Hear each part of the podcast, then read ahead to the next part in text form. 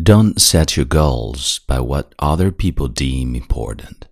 Only you know what is best for you.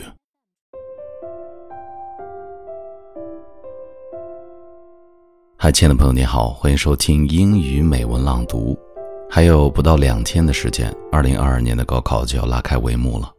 相信世界不会辜负每一份努力和坚持，时光也不会辜负执着而勇敢的每一个人。在此。预祝各位高考考生沉着冷静、正常发挥、金榜题名。那么今天要分享给大家的英语美文叫做《Rules of Life》，生活的原则。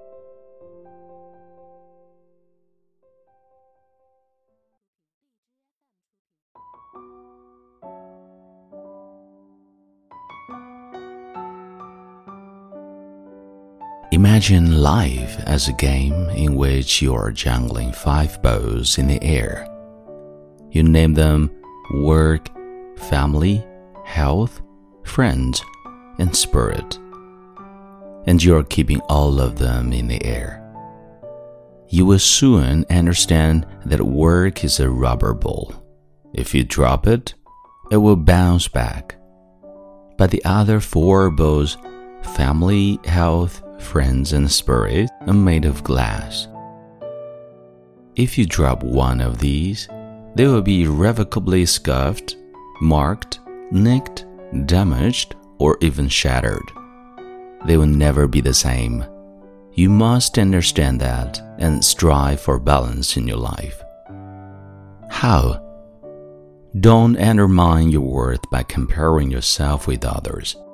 It is because we're different that each of us is special.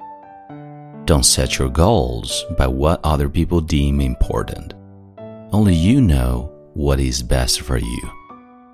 Don't take for granted the things closest to your heart.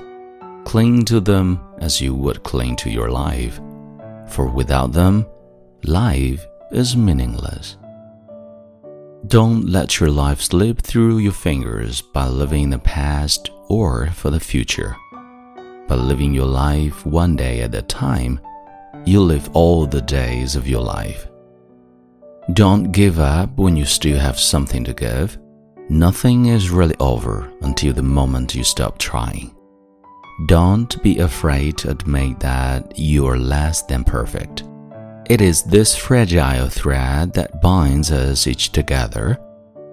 Don't be afraid to encounter risks. It is by taking chances that we learn how to be brave. Don't shut love out of your life by saying it's impossible to find. The quickest way to receive love is to give. The fastest way to lose love is to hold it too tightly. And the best way to keep love is to give it wings.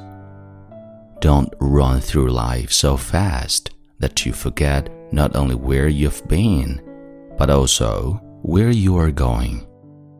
Don't forget that a person's greatest emotional need is to feel appreciated. Don't use time or words carelessly, neither can be retrieved. Life is not a race, but a journey to be savored each step of the way. Yesterday is a history Tomorrow is a mystery. Only today is a gift. That is why we call it present.